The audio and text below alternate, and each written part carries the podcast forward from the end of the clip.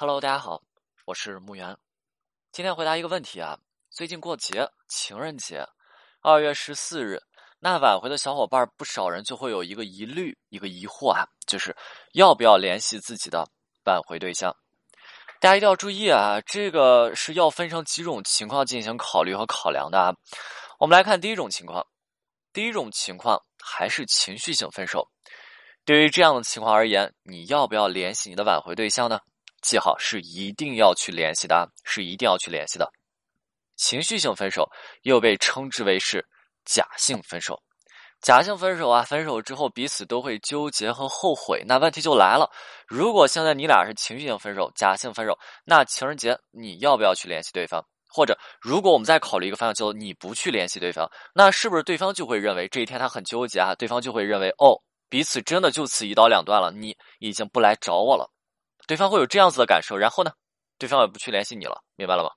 这是第一种情况啊，假性分手。只要是假性分手，那么挽回的时候，情人节可谓是你挽回过程当中的一个助力。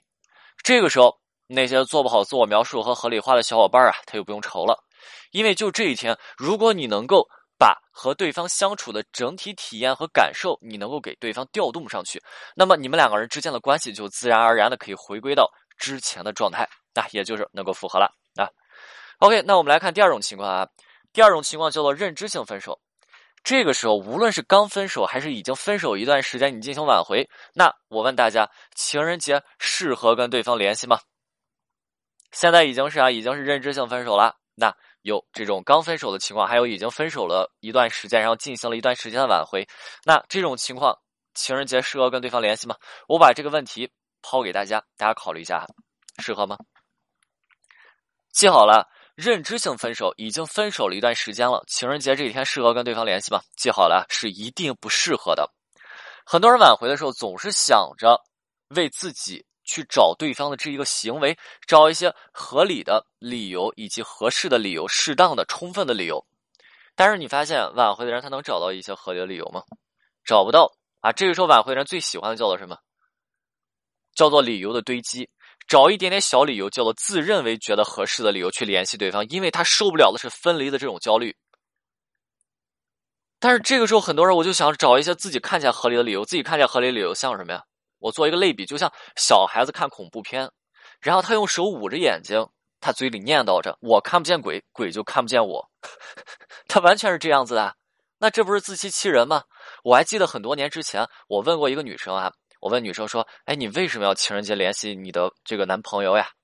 因为这个女生挽回，她情人节一联系，这男生给她拉黑了。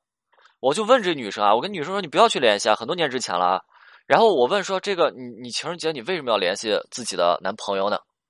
然后女生哭着跟我说：“啊，说哎呀，老老师今天过节，我我想祝他节日快乐啊。”就是大家看一下这个理由，他牵强吗？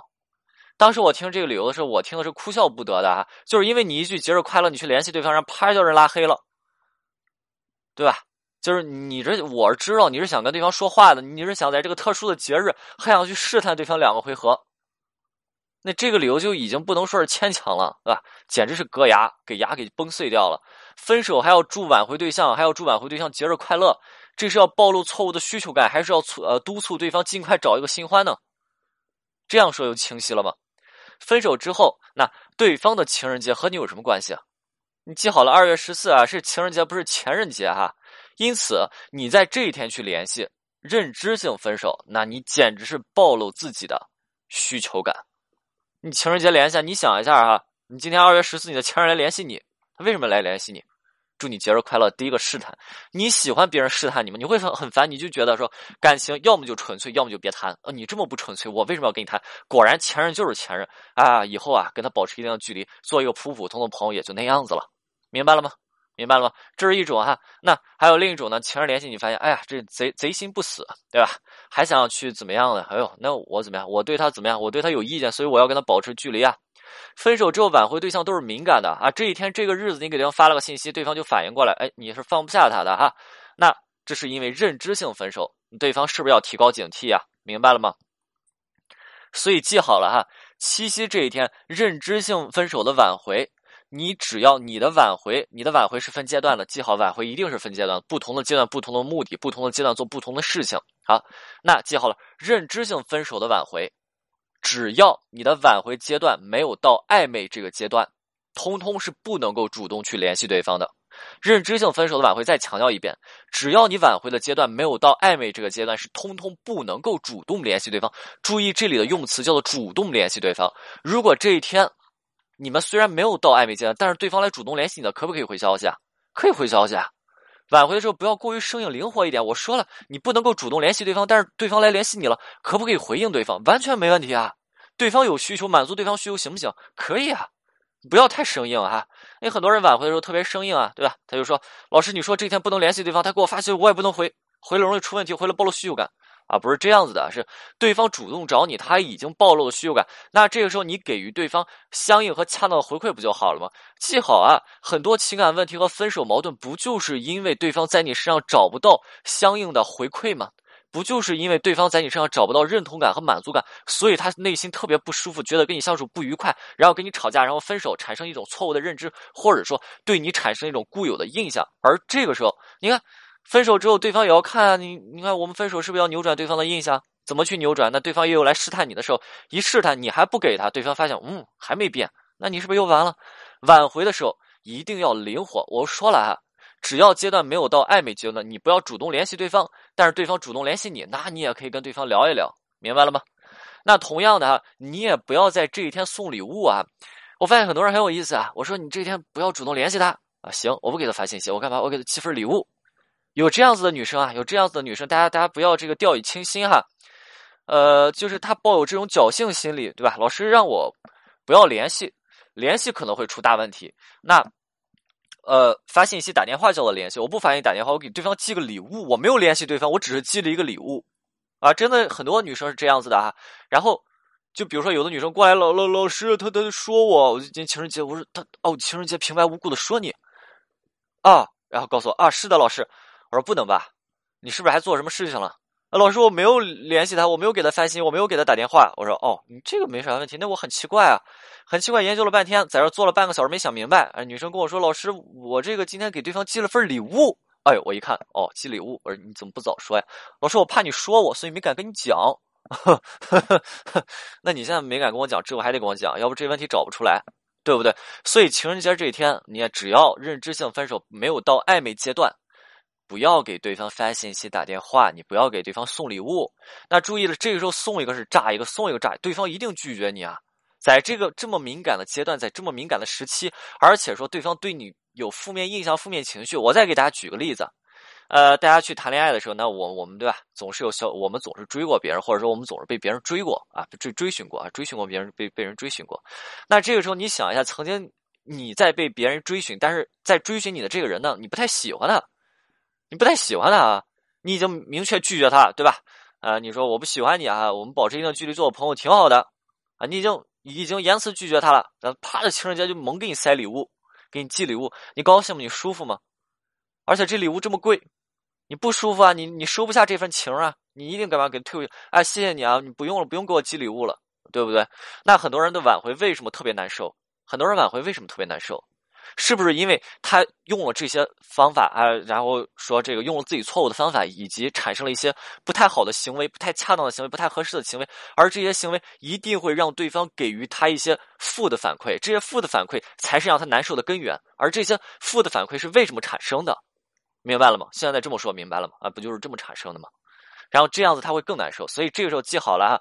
呃，情人节认知性分手的挽回，只要没到暧昧阶段，你不要去送礼物，不要去联系，不要去打电话，不要发信息。这时候送一个炸一个，送一个完蛋一个。同样，很多人喜欢断联哈。